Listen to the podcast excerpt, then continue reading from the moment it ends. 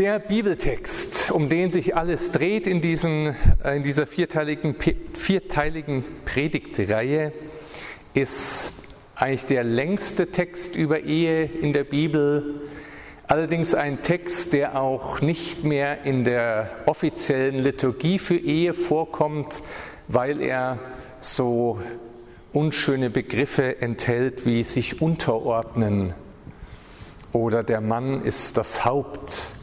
Und da sagt man, das kann man heute nicht mehr sagen. Äh, ich denke, wenn es die Bibel sagt, kann man das noch sagen. Wir müssen vielleicht nur wieder lernen, es richtig zu verstehen. Und da hoffe ich, dass ich heute was beitragen kann.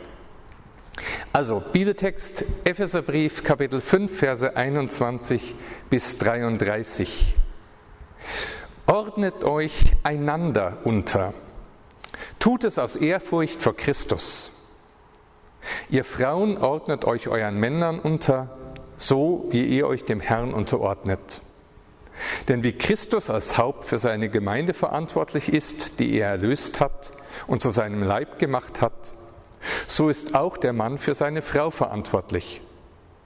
Und wie sich die Gemeinde Christus unterordnet, so sollen sich auch die Frauen in allen ihren Männern unterordnen. Ihr Männer, liebt eure Frauen so, wie Christus seine Gemeinde liebt. Er hat sein Leben für sie gegeben, damit sie ihm ganz gehört.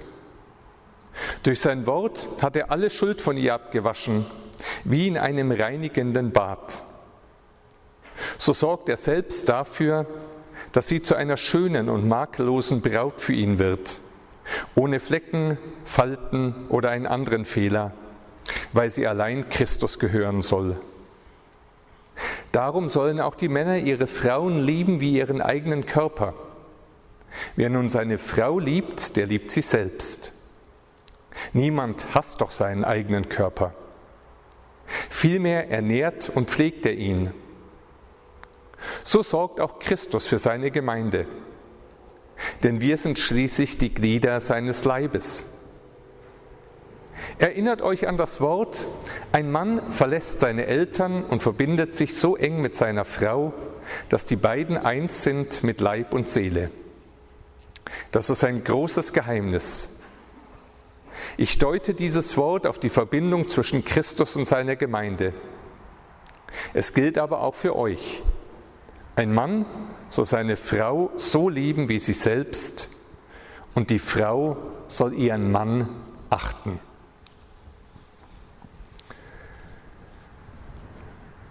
Heute Morgen ging es noch um das Single-Sein. Single dabei nicht als Defizitbegriff, sozusagen nur ein Single, hast du noch niemanden gefunden, sondern als ein wertvoller Stand vor Gott.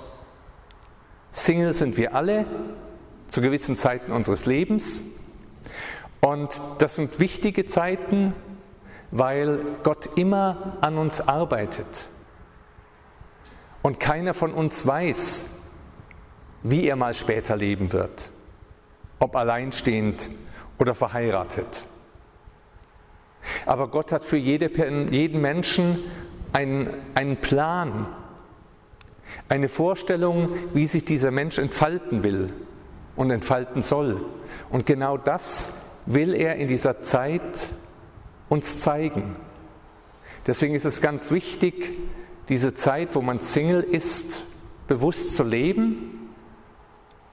Weil ich denke, entweder kommt dann heraus, dass Gott einen vielleicht vorbereitet für eine Beziehung oder dass Gott einen vorbereitet, um allein durchs Leben zu gehen. Gott arbeitet an uns. Und deswegen ist diese Singlezeit was ganz Wichtiges und nicht nur die Wartezeit auf einen vermeintlichen Traumpartner. Aber jetzt geht es um die Ehe. Da haben sich zwei gefunden und haben entschlossen, wir wollen gerne zusammen durchs Leben gehen. Dann ist schon mal so eine Sache heutzutage zum Überlegen, äh, was verstehen denn die Leute eigentlich unter Ehe? Wenn ich mir manchmal über anschaue, wie heutzutage Hochzeiten geplant werden, was das für ein Event sein muss, mit Hochzeitsplan und allem drum und dran, dann habe ich manchmal die Angst, Ehe ist für manche Leute Hochzeit und dann geht es abwärts. Und das ist sicher nicht das, was Gott will. In der Ehe muss man aber miteinander klarkommen. Und da gibt es verschiedene Rollen und Rollenverständnisse, die man heutzutage hat. Aber es geht weniger um Rollen als um eine ganz bestimmte Gemeinschaft. Die Bibel beschreibt die Ehe als die engste Gemeinschaft, die Mann und Frau miteinander haben können und als eine Gemeinschaft, wo sich nochmal etwas ganz besonders widerspiegelt von der Liebe und Größe Gottes, ja sogar von der Erlösungstat Gottes. Da müssen wir ein bisschen einen Blick drauf, drauf schauen, äh, drauf werfen. So. Ehe ist mehr als nur einen Vertrag schließen, auch wenn heutzutage viele Leute einen Ehevertrag machen. Aber ein Vertrag soll was regeln, was eigentlich ganz anders wachsen sollte in der Ehe. Ich mal, will mal eine Definition von Ehe geben. Ehe, so wie ich es von der Bibel her verstehe, ist eine dauerhafte, exklusive, rechtlich bindende Entscheidung, das ganze Leben mit einer anderen Person zu teilen. Eine dauerhafte, exklusive, rechtlich bindende Entscheidung, das ganze Leben mit einer anderen Person zu teilen. Und das muss man sich mal bewusst machen, was das heißt. Viele leben heute zusammen und sagen, wir brauchen kein Papier. Wir lieben uns doch. Reicht doch. Ist doch klar. Aber was heißt dieses, wir lieben uns doch? Das heißt, da wird ein Blick oder ein Teil dieser Verbindung abhängig gemacht von dem, wie wir gerade empfinden. Ob das noch alles passt. Und wenn, das, da ist auch viel Treue dabei, das soll nicht schlecht geredet werden. Aber es lässt diese Offenheit, wenn dann irgendwann mal man nicht mehr von Liebe reden kann, dann war es das halt. Und dann ist die Geschichte vorbei. Aber Liebe ist viel mehr als ein Gefühl. Liebe ist auch noch mehr als für eine Zeit Verantwortung zu übernehmen. Ehe hat eigentlich ganz stark was mit Ewigkeitsausrichtung. Das ist unser Blick. Das ist das, was uns prägen soll. Da geht es um mehr als um unsere Befindlichkeit. In diesem, wo man nur auf die Liebe schaut, ist so ein gewisser, wie soll ich mal sagen, Ego-Kick drin. Die Person, die ich liebe, die gibt meinem Leben halt gerade so einen besonderen Thrill. Vielleicht auch über Jahre und mit den Kindern auch. Aber wenn dann irgendwann die Kinder aus dem Haus sind und der Thrill weg ist, dann verliert sich da was.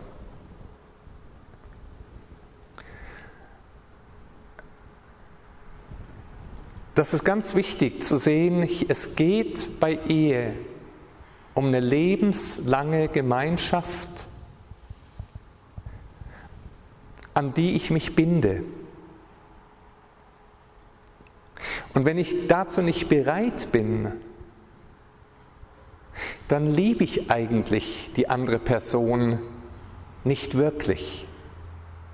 nicht mit allem, sondern liebe ich nur die guten Seiten und die guten Zeiten.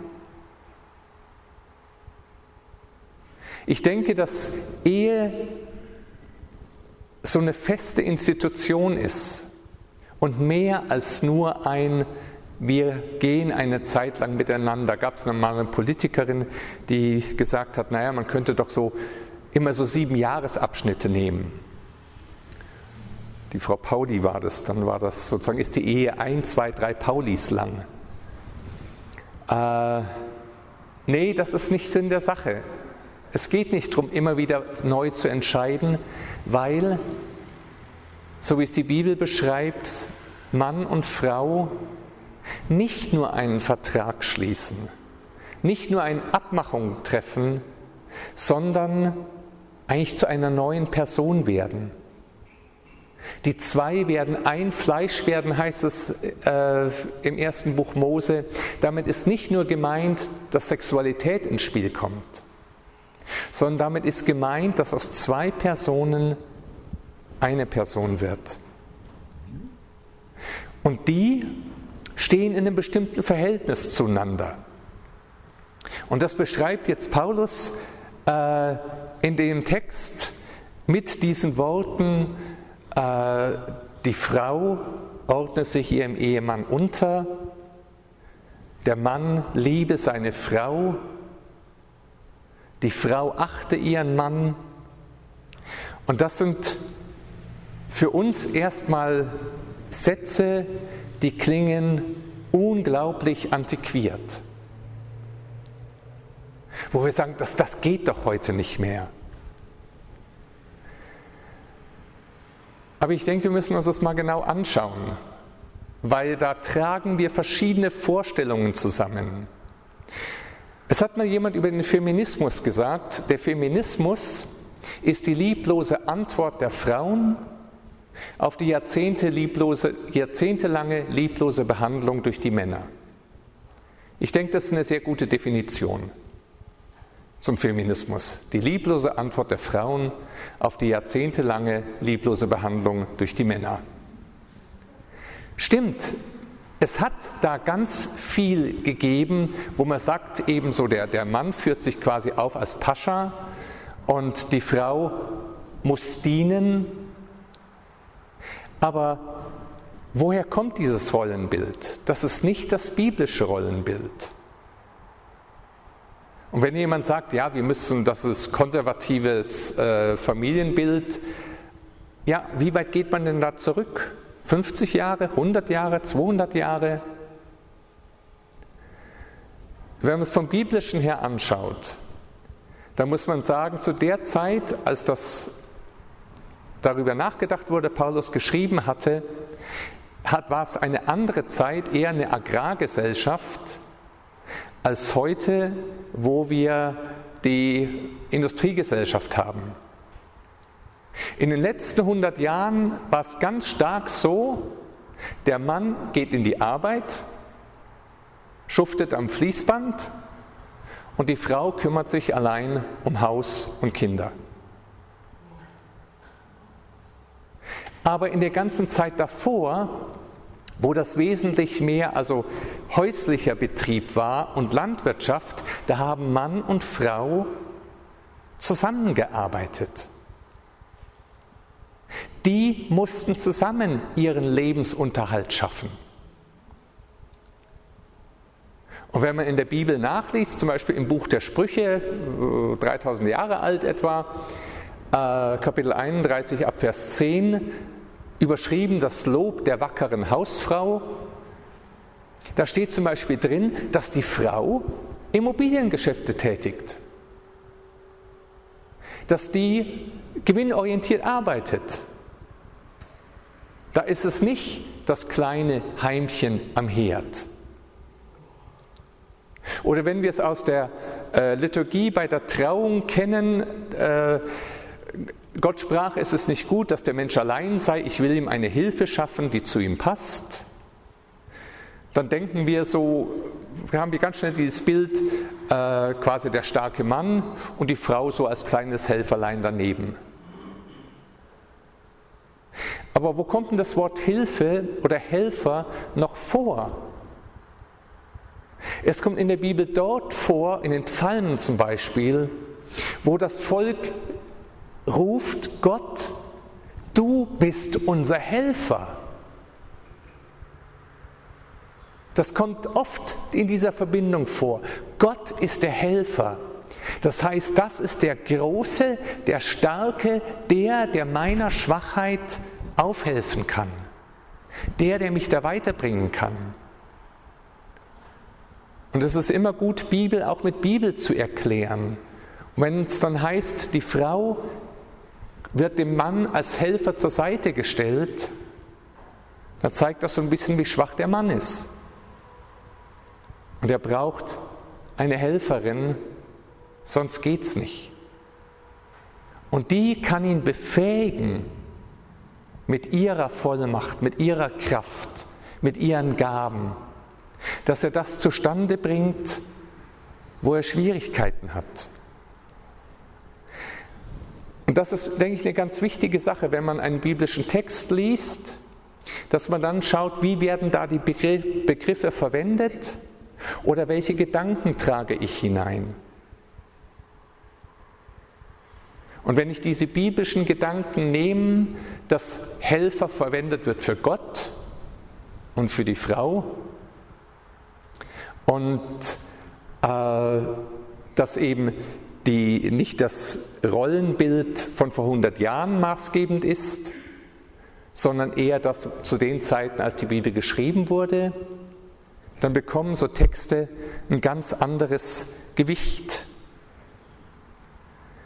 Es geht, denke ich auch, was in unserer Gesellschaft passiert ist, nicht darum, die Frau, die sich emanzipieren möchte, zu vermännlichen, was ganz viel geschehen ist. Und auf einmal muss die Frau die Doppelrolle einnehmen eine Mutter zu sein, wenn es Kinder gibt, und noch den Beruf. Und das ist nicht zu schaffen. Da leben wir sozusagen in einem Irrtum und versuchen etwas zu, zu kreieren, was gar nicht möglich ist, wenn wir den Unterschied zwischen Mann und Frau nicht mehr wahrnehmen wollen. Und in der Gesellschaft geschieht es nicht und wird auch nicht auf Dauer geschehen, weil Mann und Frau unterschiedlich sind. Es gibt so viele Punkte, wo man wirklich noch Sachen verändern muss, dass die Frau nicht ständig als Sexualobjekt in der Werbung gebraucht wird, dass gleiche Löhne gezahlt werden. Das sind alles Sachen, wo auf alle Fälle noch viel Änderung da sein muss. Aber nicht in dem, dass man versucht, alles gleich zu machen, sondern zu schauen, was steckt denn hinter den verschiedenen Rollenbildern. Und wenn Gott sich das so ausgedacht hat, dann hat das ja einen Sinn. Und Gott hat es gut gemacht. Mein, mein liebster Wunsch für Emanzipation wäre ja, dass es ein Müttergehalt gibt. Ab Beginn der Schwangerschaft ein ordentliches Gehalt für die Mutter, bis die Kinder aus dem Haus sind. Dann wird das auch honoriert, was die alles leisten. Und die, die Geld brauchen, haben dann auch Geld, auch wenn sie fünf Kinder haben. Das ist nämlich fünffaches Gehalt. Das ist, ist die Sache auf alle Fälle wert. Aber ich bin kein Politiker, ich komme da nicht weiter. Gut, wir haben zwei verschiedene Wesen, Mann und Frau. Und die bilden in der Ehe eine ganz neue Einheit. Und ich denke, es ist wichtig oder hilfreich, auch da nochmal zu schauen, nicht von jetzt aus gesehen, was hat das zu bedeuten, sondern vom Ziel aus zu sehen, von dem, was Gott da beschreibt, äh, Paulus beschreibt. Es ist ja so, dass er sagt, Ehe, Verbindung von Mann und Frau, das ist sowas ähnliches wie Christus und Gemeinde. Christus und Gemeinde gehört untrennbar zusammen. Und das Ziel ist, dass die Gemeinde vor Gott anfängt zu strahlen. Dass sie nachher als die Braut Christi vor Gott stehen kann, ohne Flecken, ohne Runzeln, makellos. Und wenn man das mal so als Vision nimmt für Beziehungen von Mann und Frau, dann merkt man schon, da geht es gar nicht mehr um oben und unten. Im ersten Satz, den ich vorgelesen habe, hieß es ja auch, ordnet euch einander unter. Da geht es auch für beide. Sondern es geht darum, etwas zu entwickeln, etwas aufblühen zu lassen. Nämlich das, was Gott in uns Menschen hineingelegt hat, in den Mann hineingelegt als Mann, in die Frau hineingelegt hat als Frau, das zusammen zum Blühen und zum Strahlen zu bringen. Ich erinnere mich da noch an mein Traugespräch oder unser Traugespräch, als meine Frau und ich beim Pfarrer waren und ich weiß nicht mehr viel von dem Gespräch, aber einen Satz weiß ich noch. Äh, Dominik oder Herr Naujux hat er gesagt, äh, Gott gibt ihnen ihre Frau als Geschenk und sie müssen sie irgendwann unverletzt an Gott zurückgeben. Und das war für mich so ein ganz wichtiger, prägender Satz. Ich bekomme jemanden anvertraut und meine Aufgabe ist es, sie unverletzt an Gott zurückzugeben.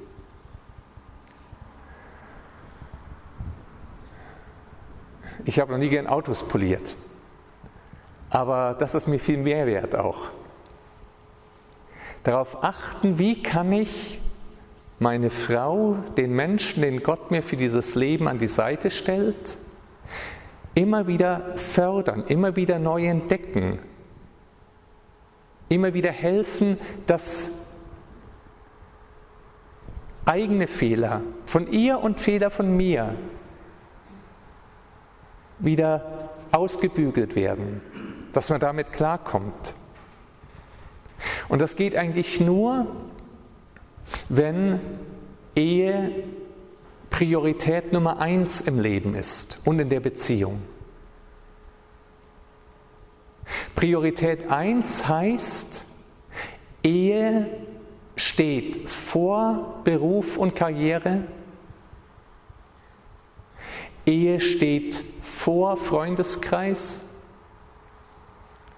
Ehe steht vor Eltern und Ehe steht sogar vor den Kindern. Denn die Kinder will man ja irgendwann loswerden. Wie heißt es, wann beginnt das Leben? Das Leben beginnt nicht bei der Zeugung. Das Leben beginnt, wenn die Kinder aus dem Haus sind und der Hund tot ist.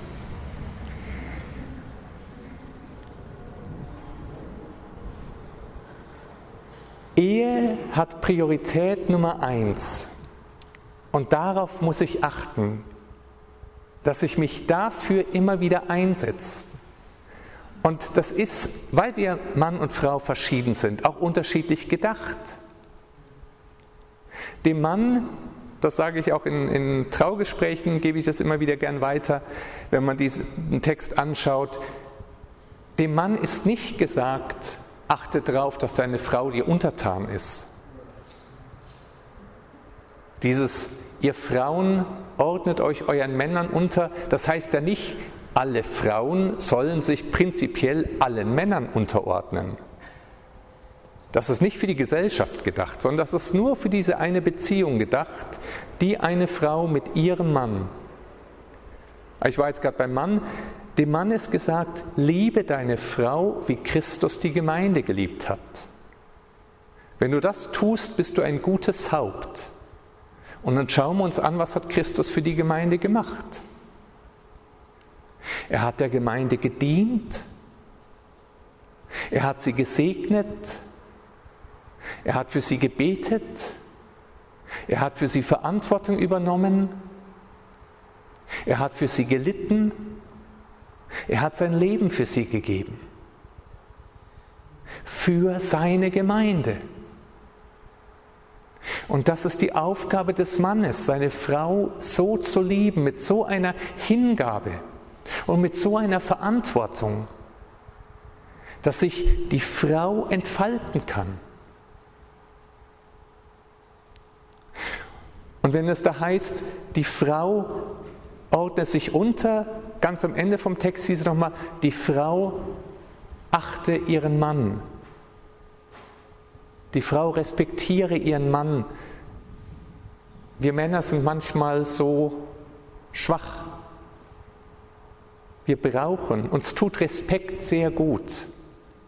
Aber Respekt heißt nie, sich zu ducken oder immer nur Ja zu sagen, weil Ehe ist die engste Form von Gemeinschaft, die es gibt.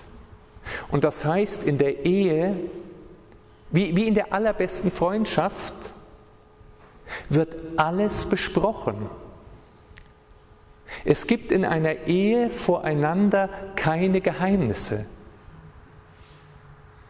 Und es gibt keinen Bereich in meinem Leben, den ich, wo ich meine Frau aussparen kann.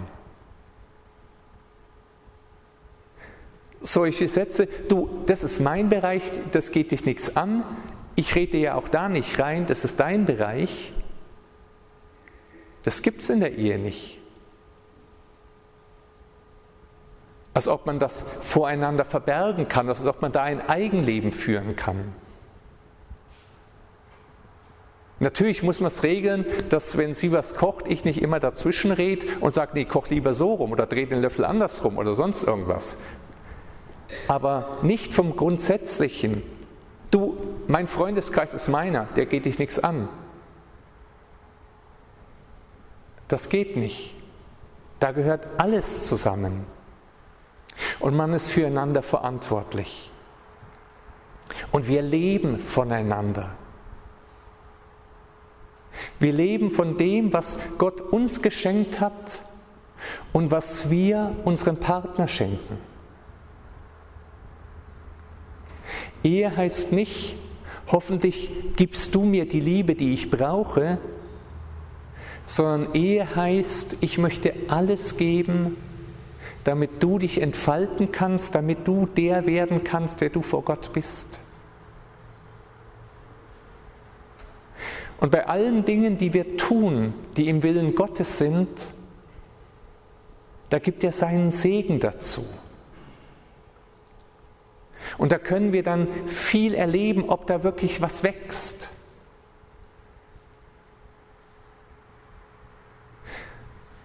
Wenn man sich überlegt, ist Ehe wirklich Priorität Nummer eins in unserer Beziehung, kann man eigentlich ganz einfach testen, indem man fragt. Man fragt seinen Ehepartner, ist es für dich wirklich so, dass du denkst, für mich ist die Ehe absolute Priorität. Und wenn beide sagen ja, dann ist es wohl so. Wenn einer sagt, ich glaube, die Ehe ist nicht das Erste bei dir, dann ist es nicht so. Wenn einer das Gefühl hat, Ehe ist nicht das Wichtigste in der Beziehung, dann ist es nicht das Wichtigste. Dann muss man arbeiten. Da muss man dran gehen. Aber das Schöne ist, dass wir mit Gott dran gehen können, weil er uns liebt, weil er unsere Fehler und unsere Schwächen kennt und weil er uns durch seinen Heiligen Geist führt. Wenn wir anfangen, Gott zu bitten, Zeig mir, wo Ehe bei mir nicht an erster Stelle ist. Oder zeig mir, wo ich mit falschen Vorstellungen agiere und deswegen Sachen von meinem Partner, meiner Partnerin erwarte, die übertrieben sind, die falsch sind, dann wird uns Gott das aufdecken.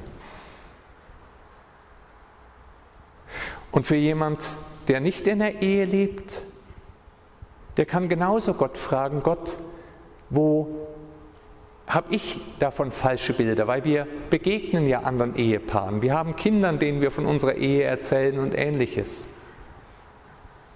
Zeig mir, wie du es meinst, Gott. Denn Jesus ist das Vorbild, Jesus ist die Quelle. Und darauf wollen wir hinarbeiten. Ehe ist der kostbare Raum, wo zwei Menschen eins werden, wo einer in das Leben des anderen hineinsprechen kann, wo beide sich vor Gott öffnen können und von Gott empfangen können. Ehe, denke ich, ist erst dann, kommt zu, dann erst zu seiner Fülle, wenn Gott mit drin ist. Der, der sich das so wunderbar ausgedacht hat für Mann und Frau. Amen.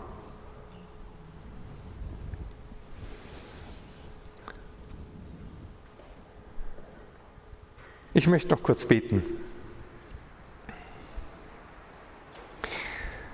Jesus, Du hast uns Menschen berufen, du hast uns in die Nachfolge gerufen, du hast uns dein Wort gegeben, dass wir wertvoll sind und geliebt. Und ich bitte dich, Herr, dass du uns lehrst, welcher Segen in der Ehe liegt. Ich bitte dich, dass du alle, die hier sind, die verheiratet sind, ansprichst, dass du ihnen dein Bild zeigst von Ehe und für ihre Ehe.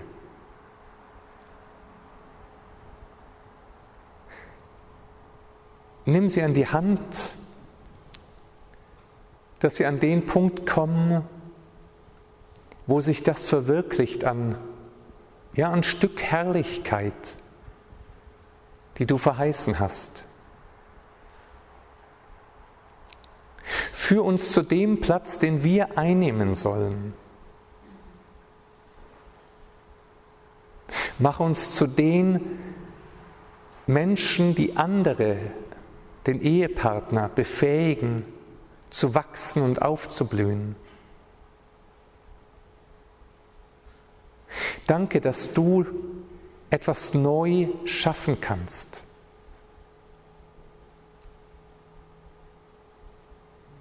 Hilf uns, uns so hinzugeben, wie du dich hingegeben hast,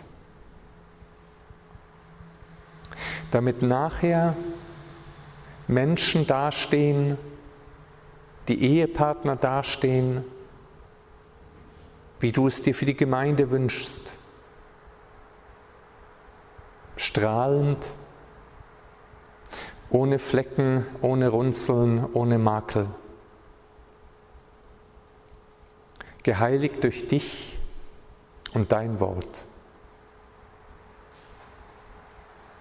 Amen.